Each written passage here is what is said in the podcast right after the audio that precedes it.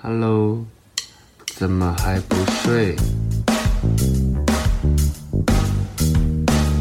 你是不是在等微眠催眠秀？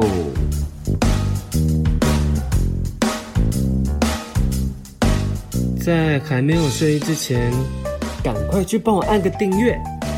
紧接着，我们就要开始今天的节目。Hello，大家好，欢迎收听今天的微年催眠秀。最近我读到一本共感非常强烈的书，叫做《练习不听话》。它其实是作者的人生的反转。书的前半段写的许多疼痛来源都是关于讨好。当小孩渴望父母的爱，尽你所能的满足他们的欲望，以换来归属感，却在长大的时候发现。家已经不是最重要的事情，因为小孩终究会长大，建立自己的人生，开始独立，拥有自己的家庭，开始有了他们人生的优先顺序。但有些小孩却摆脱不了讨好家长，进而放大到其他的威权角色，在公司、在社会上，他们会去崇拜威权，然后试着去讨好这些威权，以得到他们想要得到的甜头。最最最最差的是，他们甚至拟出一个假想的家长，不停地鞭策自己做到最好。对我而言，这本书这段话有着强烈的即视感。我们今天邀请到作者芬妮来，我们聊聊这本《练习不听话》。Hello，芬妮。Hello，大家好，我是芬妮说书的芬妮。Hello，可以说说你这本书的出书动机吗？其实啊，出书这件事情完全就是不在我的人生规划当中。但是因为我过去的成长过程呢，我觉得大家应该是很好想象的，就是在一个很正常的家庭里面，然后有点像是教科书家庭，就是爸爸妈妈，然后就是都。就是反正就很正常嘛，婚姻正常，然后没有什么太大的问题，然后家境就是小康这样子哦，还不错，普通过得去。那我自己的成长过程呢，就是一般大家所认定的社会上的成功，譬如说就是读书啊、升学啊，然后最后就是进公司上班、结婚、生小孩，就这样一路就是一个康庄大道。可是因为在我生了小孩之后呢，发生了。很多的事情，就是譬如说生小孩之后，本身就有一些产后的一些忧郁啊，或是心情上的很低潮。那我的邻居又自杀，给我很大的悲伤跟很大就是情绪的那些低潮。然后后来又有一些身心的病，所以这一连串过程呢，我觉得是一个我自我探索跟自我觉察的一个蜕变的过程。所以最后就是决定说，哎，那把这个一个嗯三十岁的女人，她怎么样从心灵上脱离她的原生家庭，然后怎么样从她内心找出一个蜕变跟成长的力量，把它写成书。那我觉得从写书出书这个过程对我来说也很奇幻，因为我刚刚说我成长历程是就是读书考试，就是好学生这样子。长大，可是其实我只有读教科书而已。我其实没有像威廉这样子，就是读很多课外书，完全没有。所以对我而言，我是从这一连串就是身心低潮的时候，我才开始看书。所以我根本就是三十岁以后才开始看书。那所以对我而言，从三十岁以后开始看书，到最后可以自己写成一本书，我自己觉得也是蛮了不起的。我我其实，在书里面读到所谓的共感，是因为我们好像有很类似的家长，因为类怎么说类似呢？是因为我我们都不断的在满足他们对我们的需求，他对我们的期望，期望，对，我觉得期望来自于他的需求，哎，我觉得他那个期望是来自于他的某一层层面的欲望，哎，是我长大，或者是他是不是也把这个当成是他的成就？对。所以就是，如果今天我活得好好的，或者是我考上一个很好的学校，对他来说就是他栽培有加，就是电子鸡啊，就是 他他的成绩单这样。对啊，我电子鸡养的很好，然后我要喂它吃蛋了。我都觉得有时候，我我们的上一辈家长，他们可能在养孩子。上面会相对的知道怎么养小孩，但不知道怎么教小孩，就是比较没有心灵上的那种交流。对，我我我我刚刚讲那句话可能比较武断，但是我觉得教养教养这件事情是相辅相成的，因为包括我我们家现在也有小小孩，虽然不是我的，是我我弟弟的，可是我都从侧面去去去希望说，其实会会投射在自己。身上会会觉得我如果我是小孩，我会希望我的爸爸妈妈都跟我聊天，不要买玩具给我。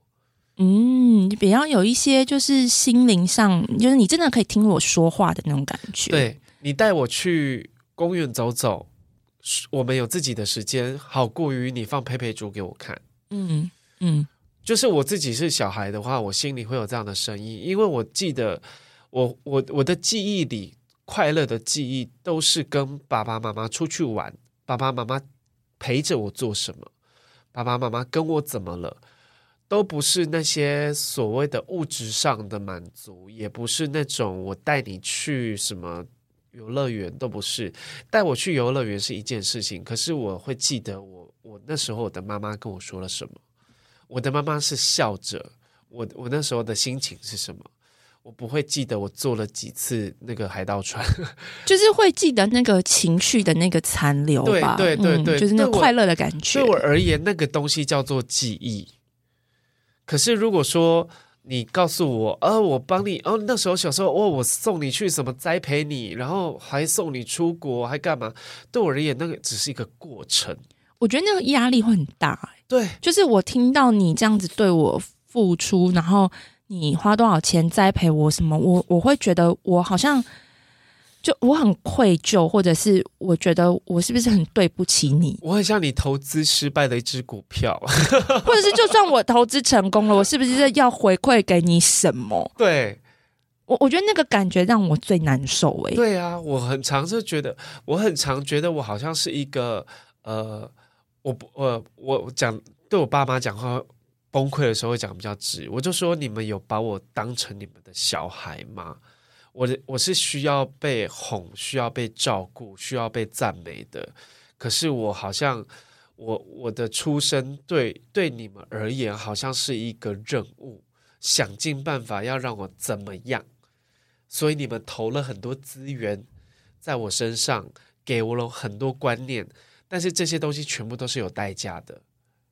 他希望你回馈吗？对，我觉得很恐怖。希望我得到一百分，对他们的回馈，他们可以拿去跟亲戚讲说，我小孩很聪明、很优秀啦，很优秀。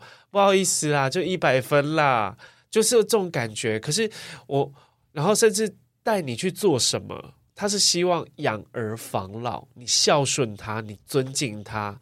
我觉得对人跟人的尊重这件事情，在我们这个位置上面，我们去有这个孝顺的觉悟。可是换过头来，我觉得我的成长过程中觉得比较不舒服的一点，就是我接受了我爸妈的所谓的栽培跟用心，其实我是要付出代价的。我我跟你想法很类似，就是我觉得那个栽培对我来说是一个很巨大的压力。对，当然我现在已经拿到好处，因为学校好学校也我念了嘛，好公司也我去了嘛，对不对？是有这样子的好处没有错。可是我觉得他们对我说的那种哦，对我的栽培，他们不遗余力，或者是说，如果今天。他我没有他的栽培，我可能没有今天。我觉得那都是对我自己很大的否定，就是我好像我这个人就是没有你，我没有办法活下去。那那个对我来说是把我变得好渺小，然后跟我的自我价值是很低落的。对，因为我其实一直在跟我的父母做一个沟通，从小到大，就是我其实也是一个独立的个体。我是一个人，我会有自己的思考模式跟反应。我并不是你的很多好，或者是你的很多观念，我要照单全收。但你不能因为你让我吃、让我住、养我长大这件事情，就是有点像是去勒索我就范。对，你这样不是在养育小孩，你这样就是我我我跟我妈讲个比较过分，我就说你养一只狗，你骂它，它也会吠两声吧。嗯，你怎么可以期待说你骂我，这事实是骂我错了，对不起。就是我觉得我后来比较看透的是说，可能他们一路养儿育女到这样子的年纪，怎么样跟孩子在心理上也要切割，然后跟怎么样他要放下，这个可能是他们需要学的课题。所以我后来就觉得说，那有些课题必须还给他，就是这个是他自己要学习的，他不能再把我看成一个资产，还是一个什么物品，或者是期望从我这里回收什么。你就是要意识到我们两个彼此独立这件事情，这个是他要学的。我觉得上一代，包括我们这一代，也有很多人会把小孩物品化，无意识间的物品化。你去装饰这个小孩，你去呃规范这个小孩。你都是觉得我为你好，我希望你可以在我的栽培下，在我的期许下，你可以长成一个什么样子？你知道，我很常会想到有一种植物，就是呃，它可能是爬藤植物，然后它，但是你就是给它一个一个一个笼子，或者是一个给它一些支架，它就会变成个支架的形状。嗯嗯嗯，就跟着那个爬，对，跟着跟着爬，然后就变成某一种形状，很刻意这样子。可是我觉得那样子那样的状态，其实其实有点病态的。那我觉得对我而言，我觉得小孩应该是像一棵树一样，你让它自由的生长，它可能会胖一点，可能会高一点，但终究它就是一个健健康康长大、枝叶茂密的状态，这样就好了。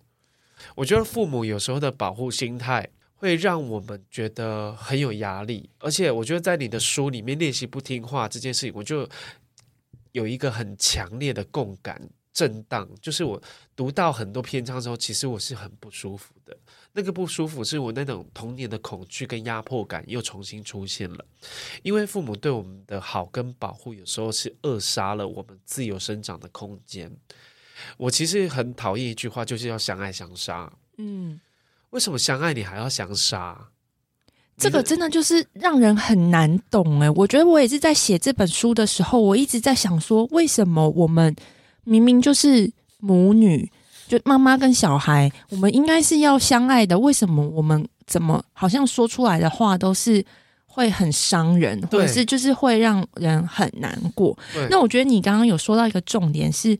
你在读这本书的时候啊，其实那个不舒服的感觉，就是是因为你过往的一些故事的情节的浮现，会让读者是是真的是因为是感共感到那个情绪，不是事件本身，是共感到那个你过往的那些情绪浮出来。我觉得那个就是很大的不舒服。可是我觉得这也是我写这本书的用意，就是希望有这样子困扰的人。或是有这样相爱相杀议题的人，不管你是男生也好，女生也好，跟爸爸也好，跟妈妈也好，你都可以透过这本书，可以再回头去面对你自己内心的那块就是过往，那可以从这中间找到力量。我觉得这是我当时出书的一个初衷啦。因为我在这本书里面有读到你的内在小孩的觉醒，那我觉得内在小孩觉醒，我觉得不是每一个人。都可以在预料之内发生的，他一定是要某一件事情事件去触发，他才你才知道说，原来长久以来我们这些这样性格的人，为了避开争执跟惹来麻烦，其实我觉得我自己是不喜欢吵架的，我不喜欢很火爆、很失控的场面，但是为了避开争执，我可以选择隐藏真实的自我。久而久之，其实我觉得内在小孩是一开始的我们，到底是个怎么样子的人？可是，在成长过程中，我们、我们、我至少是我啦，我不觉我不觉得每一个人都像我一样。我跟芬妮，我们的家庭教育让我们去隐藏了我们真实的原来那个我们自己。可是我很好奇哦，你的觉醒点是什么？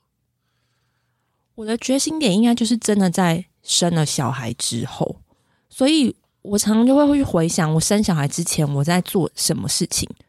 我觉得我想不起来，就是我觉得我生小孩之前我是一个没有灵魂的人。我觉得这是生了小孩之后，我才会去想说，那我接下来要给这个新的生命什么样的滋养？然后跟我成长过程当中有哪一些我爸妈给我是好的，我要继续给他。可是有哪些是我觉得怪怪的？譬如说是孝道啦，还是是权威啦，还是是就是或者是把小孩资产化，要他很乖顺、很听话这些事情，是我要给我的小孩吗？我就是在这过程当中有很多的反思。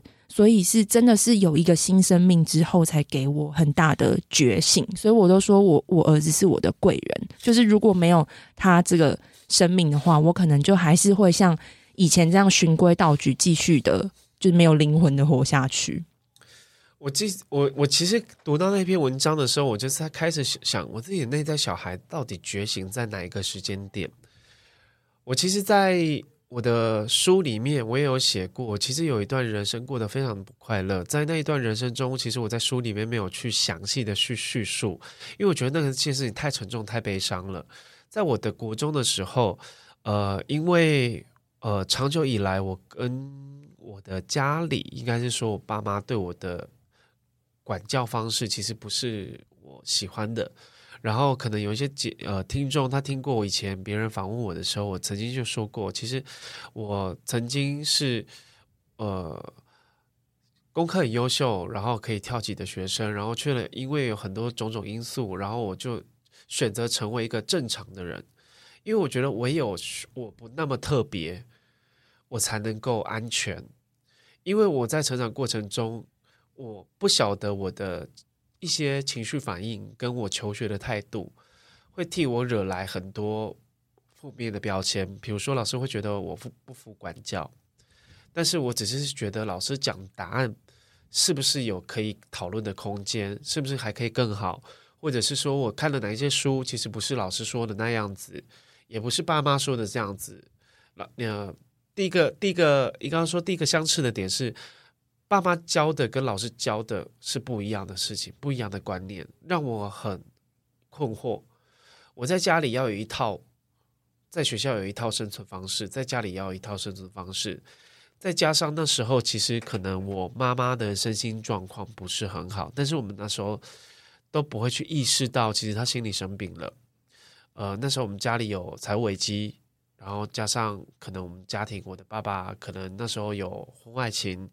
然后那时候他又刚刚生我弟弟，我弟弟小我非常多岁，呃，那时候我弟弟又在一个呃很不好管教，我哥哥也是个不好管教，但是他们两个唯一好处就是他们懂得去躲我妈妈的给他们的情绪，可是我是一个其实很很容易有共感的人，我很容易想要帮妈妈解决问题，但我也很容易想要去排解掉他所谓的过多的情绪。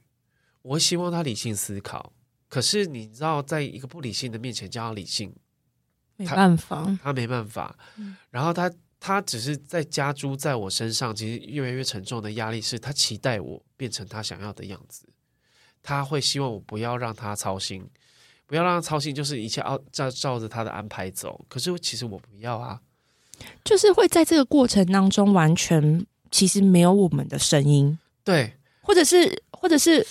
我觉得也许威廉比我好的是，你可能还有自己的想法，你想要变成什么样子。可是我觉得我是在那个成长过程当中，我是没有察觉到这有什么异状，就是因为我觉得他的安排好像也很不错，然后按照这样安排下去，其实也有得到好处，所以我就是更没有了自己，因为我自己的决策好像也没有很好，因为他就是永远都可以比我。周全，永远都可以比我想的好。我在家里，在学校，其实都是一个非常勇敢表达自己意见的人。可是我到有一个时期之后，我其实不太敢讲话了，因为我讲的每一句话，大家都会误解我的意思。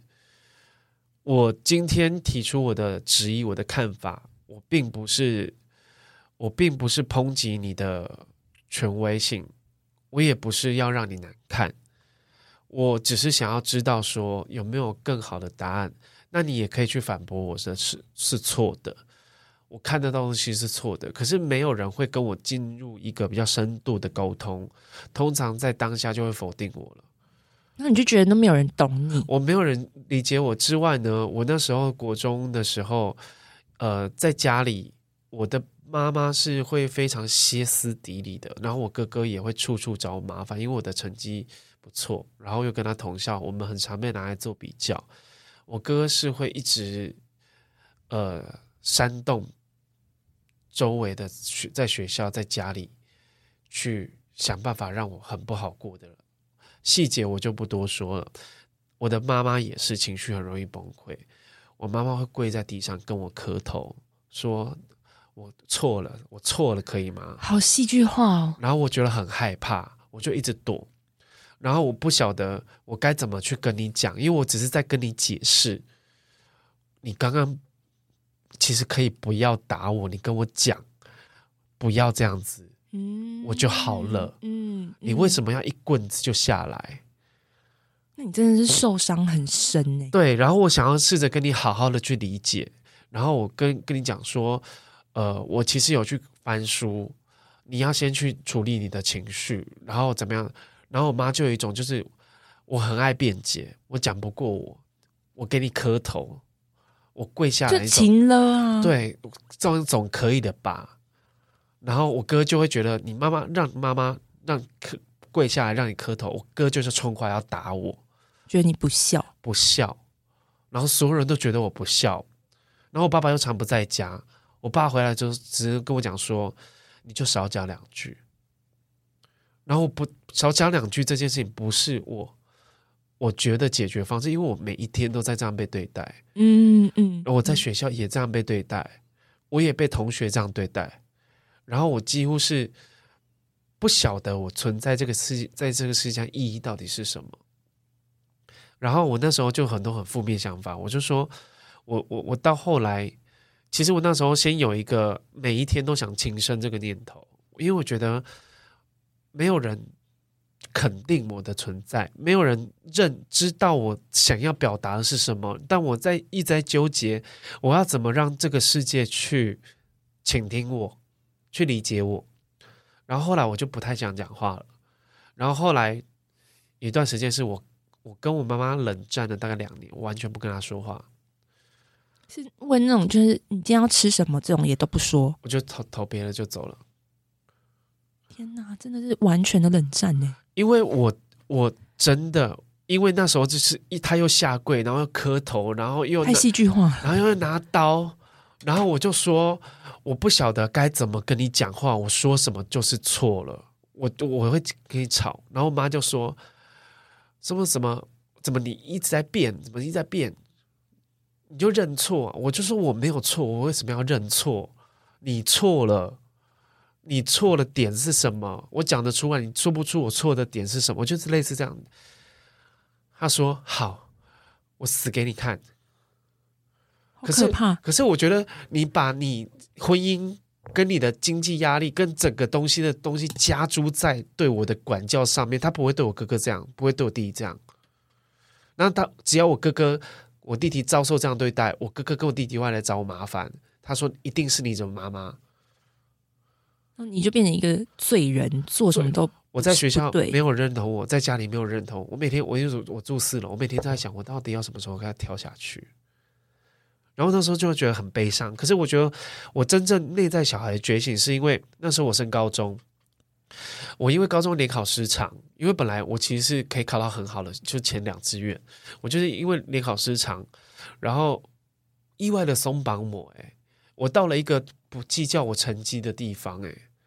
然后、哦、你就觉得你可以解放你自己，你变得很自由不羁的那种感觉。对，我们这里的学生不以成绩来看人，我们的老师不以成绩来看人，我们的老师甚至觉得我很可爱，觉得我很逗，嗯嗯嗯，嗯觉得而且会称赞我说：“哎呦，你作文写那么好，看不出来文笔那么好。”会去称赞我。可是这些东西是我在私校在家里是没有人认同我的。然后我那时候长得比较胖。然后又很常被嘲笑，嘲笑到我已经有点习惯了，因为会自嘲了嘛。我觉得很多胖子的自嘲都来自于他一个很痛苦的过程。嗯嗯、然后那时候觉得，哎，同学认同我，不在乎我的外表，不在乎我的成绩，不在乎我的家庭。我那时候变得很爱上课，我全勤呢。高中全勤呢，因为你终于在那个环境可以找到一个归属感，跟你被认可。认可，我那时候才是真正的内在小孩的觉醒，是因为你可能是因为透过你的小孩，他的需要，他需要这个妈妈。我觉得很多时候我们的觉醒是来自于我们，他需要原来的我。对，嗯，他需要我那个充满爱的我，可能有一点瑕疵，可能不够好，但是他就是依赖我，喜欢我。我那时候的同学就觉得，哎，呃，你的手很巧，你你可以做很多东西，我们会喜欢你来帮忙，然后你很热心，然后你也很喜欢帮助大家，所以我们很多事情都要找你一起。我那时候有强烈的认同感跟归属感，我那时候内在内在小孩真的觉醒了，因为呢，哎，原来小孩小时候快乐的我就是这样子自由的表达意见，因为公立学校其实学生都不太爱问问题。私立学校学生就很爱在课后，嗯，抓着老师，他这一题怎么解？可是他们不喜欢举手发问，我觉得很奇怪。可是公立学校老师喜欢我举手发问，他觉得我是个很有意思的学生。嗯，他说：“好，你接下来问什么？让你问个饱，就会这样子。”蛮好的，你是遇到一个恩师。很多老师都这样对待我，因为他觉得问问题就是一个表示你有在学习，你有在，你有在思考，你有在思考，你有在理解。然后我其实，在那边我没有任何念书压力，因为可能我程度本来就比较好，所以我稍微的，我其实没有补过习，我就是上课理解，然后下课下次考试我就会了，都会维持在一定的高分。我念书对我来讲，又回到最最小、最小、最小那时候，我只是求一个理解。嗯嗯，就是真的学习的意义吧。对，我在那时候找到真实的我自己，我我觉得那那时候内在小孩觉醒救了我诶。那我觉得你内在小孩觉醒蛮早的，对啊，你看，然十几岁就觉醒，然后等到三十岁才 觉醒，那真的就是没有没有灵魂的那个人生。可是我觉得刚刚威廉讲到一个重点是，那个内在小孩的觉醒，我觉得是一个你对你自己全然的接纳。对，就是你，你当然有靠外在环境，你会有给你暗示，会觉得说哦，别人接纳你。可是我觉得那个最重点的是，你去接纳你的内在小孩，就是一个你对你自己最全然的接纳。不管说今天这个人是真的是胖啦、可爱啦、聪明啦，或者是很悲伤，就是不管这个你现在情绪是什么，我觉得你就是要全然去接纳。嗯，这你你自己所有的情绪跟所有你自己现在的状态。因为你不要去否定，因为我觉得当时我内在小孩要觉醒的时候，我自己也有一个很大的、强烈的声音，是告诉我自己说，会不会其实我遭遇这件事情其实没什么？那可是那个没什么，或者是这又没什么，其实就是我也没有在接纳我自己的内在小孩，我在否定他的情绪，所以后来我最近。就是我后来就是写在书里面，我还是决定我要写那封信给我妈妈，然后跟内在小孩要觉醒，就是因为我现在没办法，反正就是内在小孩现在长怎样，我们就是要接纳他怎样，接纳他的不开心，接纳他忧伤，接纳他难过，因为如果不这样的话，我们就没有办法，就是呃好好的去呵护他的那种感觉，从。我成长、求学、待产、育婴，我觉得你跟家的牵绊好像很近。你台北人吗？对啊，哦，真的是逃不掉哎，就是因为一直都在家里呀、啊，而且家庭其实，我觉得我的家庭比较没有像你这样子这么戏剧化，因为他们就是也是一个教科书的家庭，嗯、所以就会对我而言，这个家，嗯，他没有真的很迫切需要逃离的一个理由。所以我就是求学过程啊，或者是嗯工作什么的，其实就是都是在家里附近。那我觉得你是很幸运的，因为像我我自己啊，我自己要挣脱家庭，我真的是要物理上的挣脱，因为搬出去这件事情对你来说可能相对的。容易一些些，因为但是你搬离不离也都在台北市区吧？如果以就业的导向来说，我那时候正式脱离原生家庭，就是我把我所有的高中的那个考试志愿全部都填在台北，填填在，你就这种要用物理上的离开，北北北北基桃，以以北北基桃为优先的物理离开。然后我妈其实对这件事情，其实呃到现在都还会讲。他其实耿耿于怀，他会觉得我当时是故意，因为那时候我刚结束跟他的冷战。诶，对，刚结束跟他的冷战。你知道冷战我最最后软化的点，是因为是，我忘了是好像是我先发现他的脆弱，因为长久以来我，我我跟我妈那时候冷战，我们的我们的那个传话者是我爸。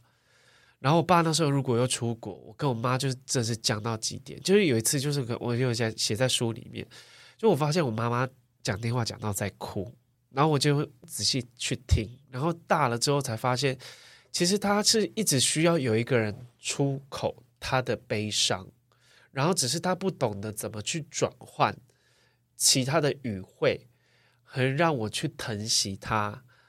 感同身受他，所以就变成一直把情绪勒色倒在你身上，对，倒在我身上，然后甚至他会觉得我会不会就是，呃，我对对对我而言啦，因为我爸跟我讲过一句很重的话，我他说，呃，他说你妈妈对你的在乎，是我觉得是跟其他小孩不一样的，嗯嗯，对啊，然后这件事情让我就觉得，哎，我仔细去观察他对我的行为跟反应。好像都是因为过度在乎，就是有点你变成亲职化小孩，就是他把你变成情绪的出口，然后跟对你的期望是已经超越一个小孩可以承受的。他忘记我只是一个儿童或青少年了，对，对，可能因为我小时候太贴心了，因为我是会一一直一直去，呃，算是我是个贴心的小孩。说真的，我就是我要写卡片给妈妈啦，然后到可是到了某一个时间点，我就突然跟他的关系就变质了。我觉得那个变质过程当中，我觉得他人生也遭逢一个巨变。他从一个幸福快乐的状态，变成是个他每天要被钱追着跑，然后先生又这样子，然后自己的情绪好像快要控制不住了，然后小孩又一边大了，好像都不听话了。嗯，他完全没有出口。然后我慢慢的发现，好像我们是不是要保持一点距离，我才有办法停止？呃，应该说我，我我觉得要。救人者一一定要先自救，对对，因为我没有把自己状态调到一个好，我没有办法去帮助我的妈妈。嗯嗯，然后我当时我也想的方法就是我要先离开家里，因为我之前算命的算命的那个占八字的就跟我讲说，哎，你人生最差的就是十八岁之前，你那十八岁之前你差点活不下去。结果是真的，结果是真的，我吓到了。他说，然后我就说，那他说，那你做什么事情让你拖过那个节？我说，我十八岁就决定我要离开家里，因为我家里是我极大的压力来源。他说，好险你有到外地念书。真的好险哦！所以有时候换一个环境，其实你整个环境的提示啊、暗示，然后你生活的方式就会全部改变。我人生最清楚明明了的时候，是当我把自己放到一个真正外界的时候，我发现自己察觉自己的一些缺陷，我去修正它。可能我在大学有一些遇到一些人际上的困难，但我都知道那是因为原生家庭带给我的样子。可是我知道原生家庭带给我样子，其实是在别人面前是不可爱的。或者是我从别人跟他家长的互动，我发现，哎，其实跟爸妈讲话也可以撒个娇，这么大了也不不恶心。嗯，说个好听话赞美他，他有多开心；打个电话回家，他有多开心。我觉得我妈妈虽然会碎碎念，我那时候是故意逃走，可是我觉得那时候我真的我一直没有说出口，我好想逃走了，我才知道怎么样恢复正常，去帮助我的原生家庭，去帮助你。嗯，我觉得这个还蛮重要的，因为我自己也是生完小孩之后，因为就是因为一些不得已的原因，我又搬回去跟我爸妈一起住嘛。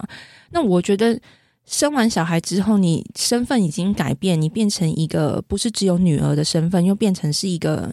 你自己也是母亲的身份，又回去再跟你的母亲住在一起的时候，我们那时候也是有很多的摩擦，所以我那时候其实去心理咨商啊，去问过了很多的，就是反正心灵的一些治疗，他们给我的建议也是像你这样子，就是你必须要物理上的先离开，那个是最快的方法，因为你唯有先跟他物理上切断。然后你才能去照顾好你自己，然后才能接下来是你心理上再跟他切断。对，好，休息一下，下一段节目我们来聊聊育儿。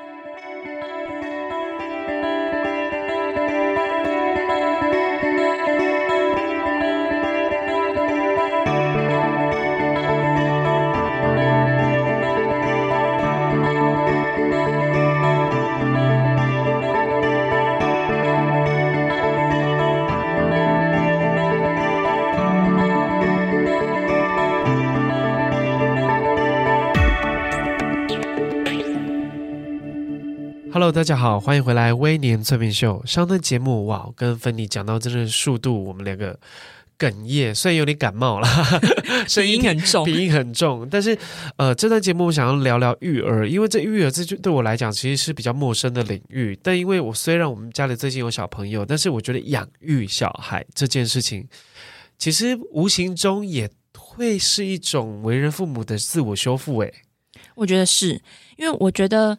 小孩啊，我们刚刚第一段是聊到说，可能传统的父母会把小孩当成一个资产，或者是自己的呃什么东西之类的。可是我觉得，其实小孩他就是一面镜子，所以你在养育他的过程当中，其实他是会反射很多你自己内心的议题。就像我是有了他之后，我才会去反思，我这一生当中这么乖，这么顺。顺心如意这样子到底是对还是不对？然后跟那我在这个过程当中，我到底有没有自己？有没有我自己的想法？我有没有表现出来？那我觉得这个是给我很多的反思。我觉得，因为其实，在你这本书《练习不听话》里面，你有一个很很明显的转折，就是当你生了小孩之后，你人生完全不一样，诶。完全呐、啊，好像换一个人呢、欸。对啊，因为我读到这，你看到这本书哦，标签很多共感，全部都是在前半段。对，后半段关于你跟先生，然后家庭教育那些东西，对我而言没有那么强烈的感觉。但是后面你后面的你很柔软呢、欸。后面的我，我觉得就是更有智慧。我觉得好像就是更更想通了很多。嗯、呃，在过往。成长当中的一些事情，然后是对自己有很多的梳理，然后会去回想说，我妈妈跟我说过的话到底是什么样的意思？因为我我我觉得我们两个很像了，在你的人生前半段，是因为我们被养成一个服务大家的人格了，就是变成一个我们做的事情是反正就是一个安全牌，然后大家会觉得啊，这样好棒哦，而且下意识的我们会先考虑到别人。忘记先忘记先在乎自己到底要不要这件事情，或者是我就会觉得我的情绪、我的感受会不会是不可以这样想？就是因为因为这样子，别人会怎么样？别人会怎么样？别人会觉得我太脆弱了，别人会觉得我草莓，或是别人会觉得这又没什么，我干嘛讲？你知道吗？我觉得我们这种人呢、啊，我总会觉得我们很像多功能事务机。你知道什么叫多？如果你在办公室里面有一台可以影印、可以传真，然后可以扫描，扫描 还可以，接下来可以三 D 列印。对，三 D 列印就有很大台的一台。我觉得我们很像那一台东西，就是我们一直在满足大家想要的形状。可是我觉得，就是因为我们太容易可以达成那个目标了。对。我们太可以做到了，所以就会一直继续做下去。因为我们是镭射喷墨啊，是 最精准的颜色。可是如果说今天我们是做不来的话，嗯、其实搞不好就没有人这样要求我们。对啊，如果我们只是一台很简单的传真机，也没有人敢为难我们吧？然后墨水还没了。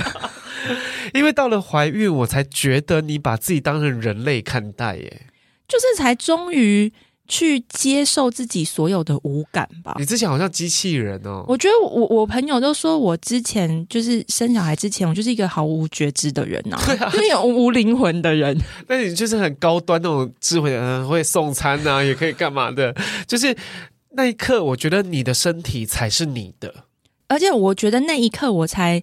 身心灵合一，就是灵魂终于归位的这种感觉，有有有灵魂，三魂七魄走回来了，对对对，终于回来了这样子。可是我在读你的书里面，你那些很细腻的情感跟自我内心的关照啊，你说是智慧，对不对？我觉得那是一种很了不起的妈妈禅呢。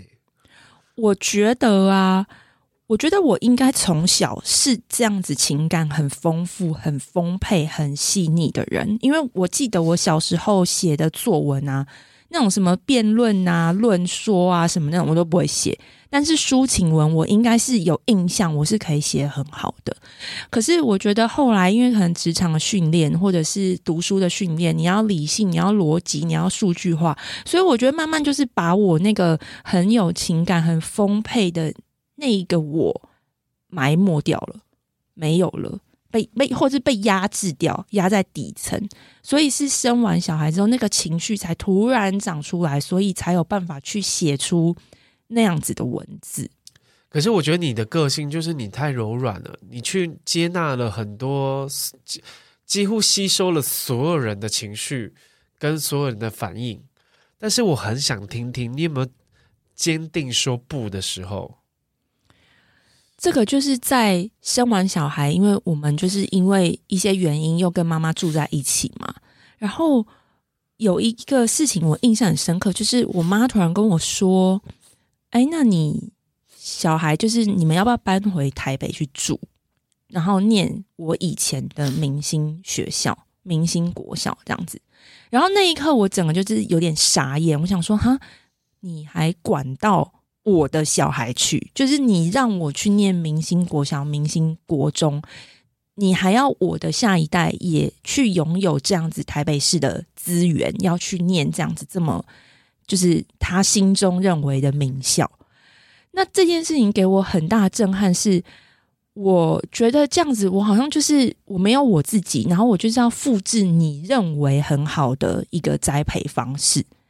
那我那时候就想说，可是那我们要搬去就是台北那样市中心，就是学校附近，那我们要住哪里？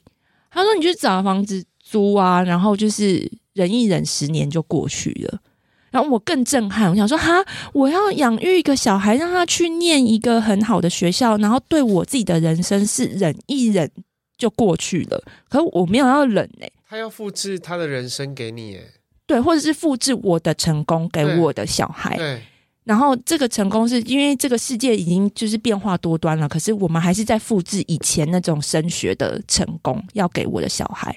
那这件事也是给我很大的震撼。我决定我要跟他说，我不要讲。就是第一是我的人生，我现在三十几岁，我生这个小孩，我没有要为了他接下来什么教育忍，而是我们今天可以选好一个教育，这是。周全大局，然后我们大家都你情我愿，我们很愿意，然后我们去做这样的决定。但是不是为了要把你送去一个什么明星的学校，然后我这边租房子，然后房租很贵，然后我在那边忍，我我没有要忍。我现在三十几岁，我我没有要忍。这是一个，所以我就是跟他说：“哎，那那那没有，我们就是没有要去念那边的学校。我们现在已经没有住在那附近了。那我们就是在我们自己的郊区有一些学校，其实也都很不错。那家庭教育才是重点。所以有没有台北市的那个明星小学那些师资，我觉得也不一定，因为你去哪里，其实学校是有明星不明星没错，可是其实你真正。”能够影响你的是你要遇到一个很好的老师嘛，所以老师才是重点，并不是说你一定要去念什么样的学校。所以这件事情来说，我就是很坚决的跟他说，那我没有要复制这样子的求学的模式。我觉得那个是我跟他就是也划清，就是那你也不要把你对我的呃教育又复制到你孙子那一代去。那你妈妈什么反应？其实他对。其实我必须老实说，你对他而言是个优秀的范本，所以他就会觉得说，那这样子我会不会做了这个决定，是不是没有很好？可是我觉得，因为他也有在进步，跟他可能也有他这个年纪的智慧，所以这件事情他就没有说什么。可是他就改成说，哎，我觉得小孩子就是小时候要多学一些音乐啊、美术啊、陶冶啊，你怎么都不带带他去学什么打击乐啊、学钢琴啊什么，就变成。学校搞搞不成，变成又叫我说，那要栽培他们才艺。那可是我觉得，可是他就没有喜欢呐、啊。对啊，所以我就觉得，我对我而言，要逼小孩一定要去上什么课，那个是我不愿意的。可是他就会说，你小时候我们栽培你也都是不遗余力，没有再跟你计较。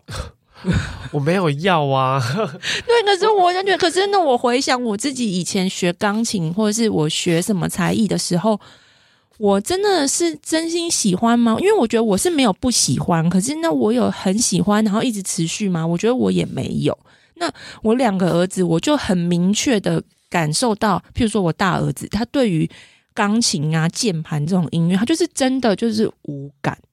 那可能我妈就会觉得说，可是你就没有去启发他啊，然后你就没有去给他探索啊什么，可是他看起来就是不喜欢呐、啊。因为我讲到钢琴这个，我曾经写过一篇文章，我觉得台湾有个呃都市传说，就是会钢琴的人比不会还多，因为我们在小时候曾经有一度说学音乐的孩子不会变坏，所以大家都学雅马哈。雅马哈，然后就是我我们那时候印象很深刻，我们那时候系上要合唱比赛，然后要会弹钢琴的人，然后老师就问说：“请问谁会弹钢琴？”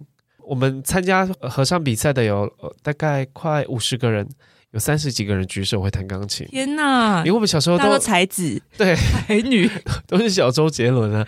然后我们那那时候就回忆起这件事情，会觉得，哎，我们的每每个人的过成长过程中都被爸妈叫去学钢琴，为什么啊？因为他们那时候的社会氛围，那时候的那些呃影像媒体，然后甚至他们的同温层。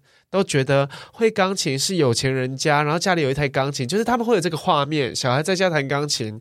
可是真实的真实的反应是在上吵死了，谁在弹钢琴呢、啊？而且有些人也没有很喜欢一直这样重复的练习吧，就是会觉得很很无聊，或是被逼。但他们就是要有一个画面，是哎，弹一首给叔叔阿姨听，就是很喜欢这个。有电哎，我电子鸡会弹钢琴，电子鸡把我们当电子鸡在养啊，所以我就觉得哎。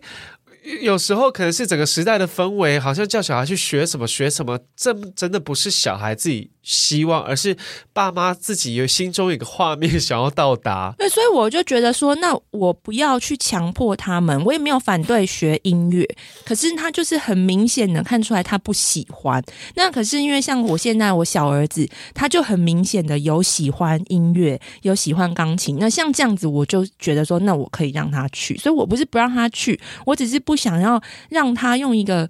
很一致化标准，就说啊，学音乐就都很好啊，你就应该要让他去。然后你小时候我们栽培你，也是都没有在跟你计较。那这种我就觉得，哦，那这种我就不要听。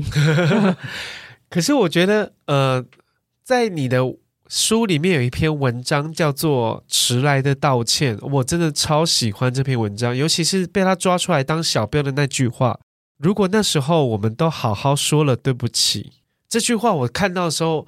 我停在原，就是愣住诶，我在想每一个，其实我们可以跟对方道歉的时候，后面就不会有这么多很抓马的事情发生了。可是这个道歉是谁要先说，谁先认错？我就一直开始在反思，到底是我们哪里有谁错了吗？或者，其实我后来想想，其实我们都没有错。而且我觉得。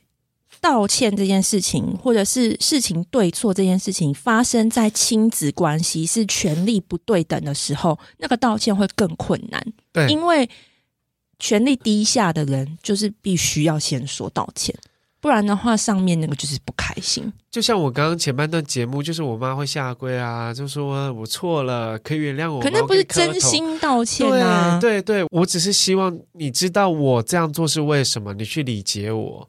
然后你知道，你其实这样做我会很痛苦，但是当下他听听不进去，他说：“谁啊，理解我？你然后你就什么，你就了不起啊？怎么样？你知道我多大压力吗？我真的不知道你有多大压力，但你给我很大很大的压力。但是他会觉得我们的压力不是压力，他的生压力是生存压力。可是他的生存压力影响到他。”我们的亲子之间、两代之间存在的一定压力，他只会让我想要逃走。我觉得他就是去否定了你情绪上的压力。嗯、对，然后因为他觉得那，因为那个经济压力是可视化的嘛，就是可感受到钱就是多或者就是少，就是经济的压力，所以他觉得他扛的才是压力，但是他可能就是忽略了你在情绪上有一个很大的压力是没有办法宣泄出去的。对啊，因为我曾经真的问过。就是我妈妈说：“你为什么对我都得一定要用打的？难道没有更好的管教方式吗？为什么像姑姑啊，像什么谁谁谁，他们都可以好好的讲，那你讲不到两句，你就要拿棍子？然后他就说：‘那你去给他们当小孩，我不要了，你出去。’就这样子。”这不是我要的沟通过程。你，你不知道这个，我认这个答案。对，然后我如果选择待下来，就要再接受一次言语上的羞辱，说你哪里也去不了，没有人会要你这种小孩，你要待在这边，要听我的话，这是我我的家，我有我的规矩。然后我那时候对这种话，我会有很愤怒跟恐惧。可是我那时候其实我有在想，那句对不起，因为我其实一直在等那一句道歉，因为其实有一天，就是我妈妈就跟我爸爸讲说，就有一天我妈妈就在跟我争吵，在讲某一件事情，然后后来讲一讲，我妈才会比较冷静一点，然后她包括现在她有孙子，你知道有孙子这件事情会对上一辈的人改变非常多，他们才知道他们以前对我们的。管教方式是多么粗暴，然后后后来是因为在争执讨论某一些事情的时候，我就会跟他讲说，像我们以前这样直接就是一棍子就是打下去了。然后后来我妈才会自己默默的讲说，呃，她有时候想想也是对我们蛮抱歉的，蛮对不起的，因为那时候她不知道怎么样好好的跟我们讲，然后。也没有人告诉她，呃，怎么样教小孩，然后他们只能用他们爸妈怎么教他的，他就怎么管我们，然后他只是希望我们不要变坏，然后听他的话。那长大之后才知道说，其实这件事情可能会替你，会让你们不开心，你们会记一辈子。那他这样子讲。你觉得算是他的道歉了吗？我可以接受，你可以接受，对不对？因为他终于理解我当时跟他讲的话，然后他也他终于能够同理我了。他都希望我们去同理他，嗯。可是我觉得我同理你没有错，但是老实说，我同理你之后，我无能为力，因为你的问题不是我可以解决的，你的压力来源不是我可以消除的。但我的压力来源是因为你。如果你能换一种方式说爱，我知道那是爱我跟在乎我。你能换一种方式说爱，在乎我，其实我如果没有压力的状态下，你就是少一个烦恼。而且我觉得这件事情更让我可以去省思的是，原来父母要说出的道歉。不用那么戏剧化，他可能就是像这样子反思，然后讲一句说啊，以前对你们很抱歉。其实这样子，身为孩子的我们，不管我们是几岁，其实我们是可以接受的。对，他说他那时候工作很忙，然后家里又一堆事情，他没有什么时间跟我们好好讲道理。他只是用最快速，这是我的我的翻译啦。他当然不是这样讲，他只是只能用最快速最。最有他觉得最有效的，就拿棍子制止我不要再吵闹了，因为他很烦，他有更重要的事情要去去处理。所以他在多年后，他也有点承认他当时是无能为力。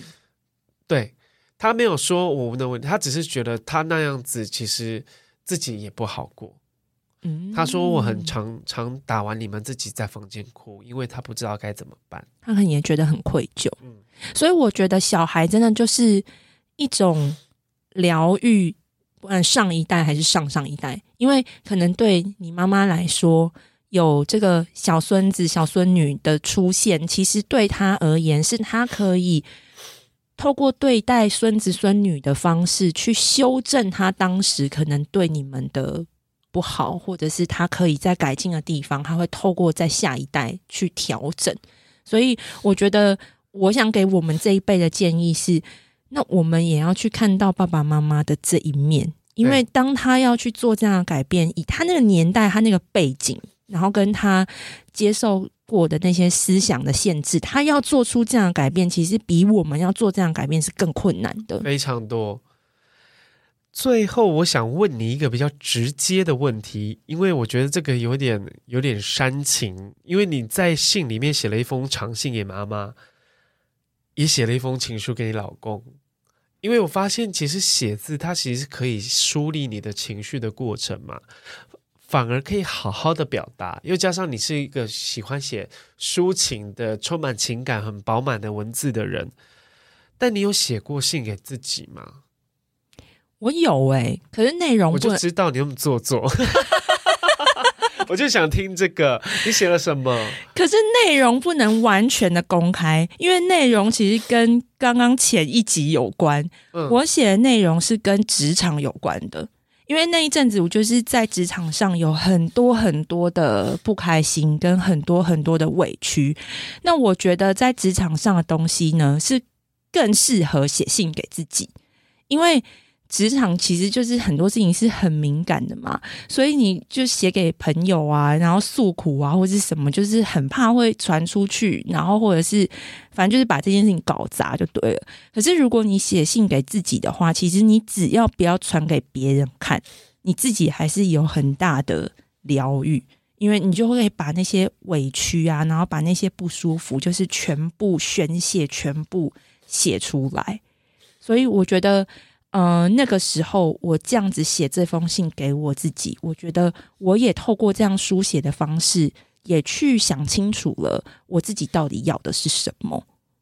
然后我也会在这封信里面去问我自己说：那我到底要这个工作的什么？是成就感吗？是钱吗？是时间吗？是 title 吗？还是是什么？就是你可以透过这些书写去问自己。那我觉得这也是一个很好的方式，就是。多去了解你自己，然后多跟你自己对话。你知道吗？我有一次偷看到我妈妈其实有写过日记，因为妈妈有一个柜子，都会她的床头柜其实都会锁起来。然后那时候在状况家里状况很不好，然后她那时候又怀孕，怀孕，然后我爸又不在，常不在家，就是我爸在国外经商，然后他就一个人，然后要顾家，然后顾家里的生意，顾店，然后带两个。儿子，两个儿子有多吵，你也知道，他几乎是快要疯掉的一个状态，然后肚子有个 baby，然后老公不在家，我那时候才偷偷就看妈妈的日记，我发现她其实是个好没有安全感的人哦，然后她她她会强迫自己，呃，逼自己，逼到有安全感，怎么逼？呃，他会在日记里面吐露出一些呃，比如说他他觉得自己他的日记里面的脆弱面是我完全没有看过的妈妈。